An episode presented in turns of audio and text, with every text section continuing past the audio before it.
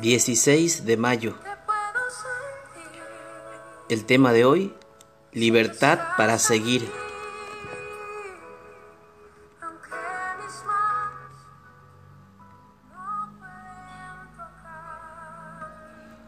Una vez, mi entrenador de atletismo en la escuela secundaria me aconsejó antes de una carrera, no trates de ir primera, por lo general los que lideran se agotan demasiado rápido, y me sugirió que siguiera de cerca a los corredores más veloces.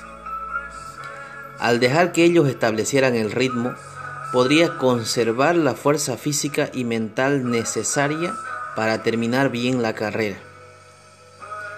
Liderar puede ser agotador, mientras que seguir puede dar libertad.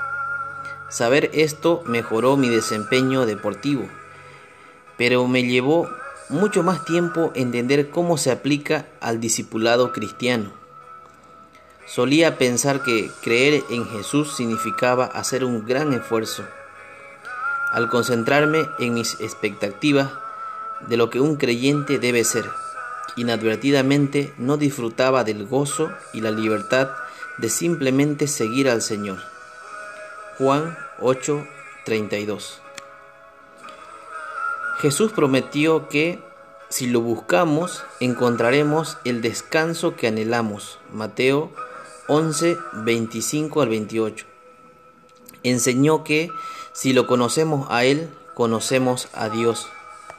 Y al buscarlo, nuestras pesadas cargas se volverán livianas y nuestras vidas se transformarán.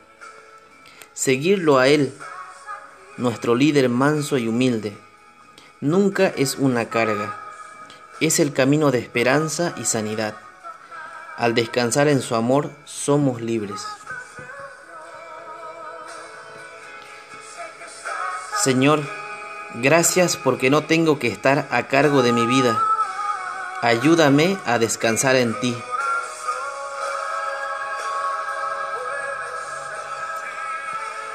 La verdadera libertad está en seguir a Cristo.